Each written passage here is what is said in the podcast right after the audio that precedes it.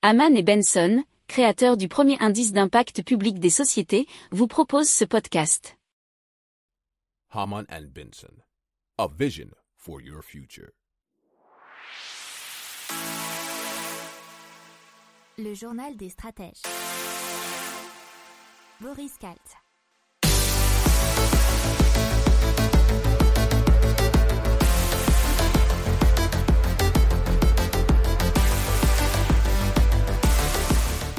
Bonjour à tous et bienvenue dans le journal des stratèges consacré aujourd'hui à l'écologie et à l'impact. Au sommaire aujourd'hui, on va vous parler d'îles flottantes qui vont sauver l'humanité de la montée des eaux. On va vous parler aussi de l'Australie qui dépense 700 millions de dollars pour protéger la grande barrière de corail. Et on va vous parler aussi de la BCE qui va évaluer les risques des banques et les risques au choc climatique. Vous écoutez le journal des stratèges numéro 201 et ça commence eh bien tout de suite. Haman and Benson, a vision for your future. Le journal des stratèges. Et donc Océanix, ce sont des îles, des villes flottantes hein, même, encore mieux.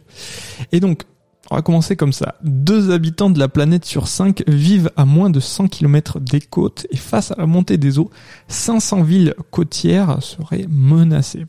D'ici à 2100, près de 1,5 milliard de personnes seraient affectées. Et parmi celles-ci, euh, il y aurait 280 millions qui deviendraient réfugiés climatiques selon euh, cet article du journal parimatch.com. Alors en France, ça serait environ 450 000 personnes, essentiellement en Aquitaine et dans les Hauts-de-France. Donc l'ONU développe, on va dire, en collaboration avec Oceanix, euh, une ville, plutôt des villes flottantes euh, qui viennent de l'émanation du cabinet danois Bjark Ingels Group et des chercheurs du MIT. Alors, ce seront des cités de la mer qui seraient mobiles à moins de 10 km des côtes qui seraient même modulables. Elle serait euh, composée de quartiers, euh, de plateformes hexagonales de 2 hectares, limitées à une hauteur de 6 étages pour accueillir 300 habitants, euh, étendant ainsi leur surface jusqu'à 6 villages de 6 quartiers. Alors, ce qui est super intéressant, c'est qu'ils sont 100% éco-responsables et réalisés en matériaux durables qui s'appelle le biorock, qui est un corps naturel formé par les minéraux sous-marins qui se renforce au fil du temps.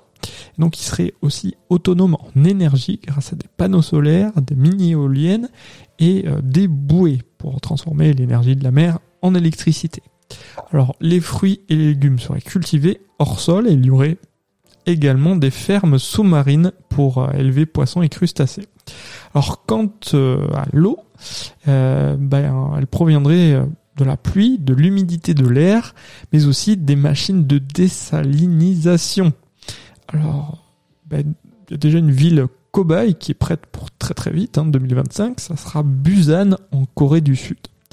Et en 2040, elle pourrait être totalement opérationnelle. Haman and Benson, a vision for your future.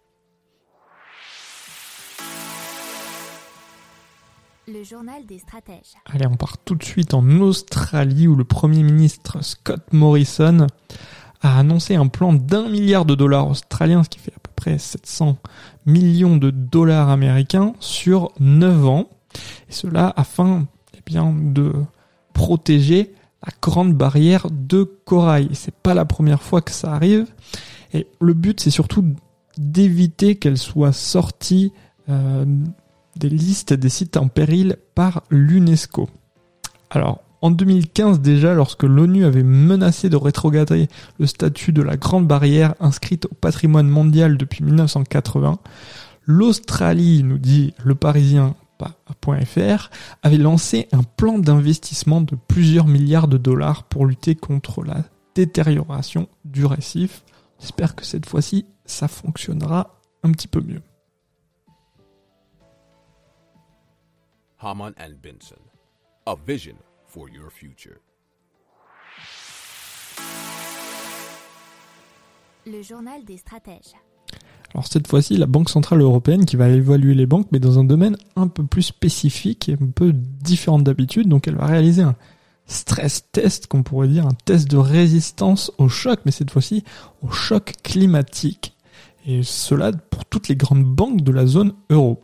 Alors, nous dit euh, euh, l'article de capital.fr, cela ne débouchera pas directement sur des exigences supplémentaires en C'est un test de résistance prudentielle qui va mesurer la capacité des banques à absorber les impacts financiers.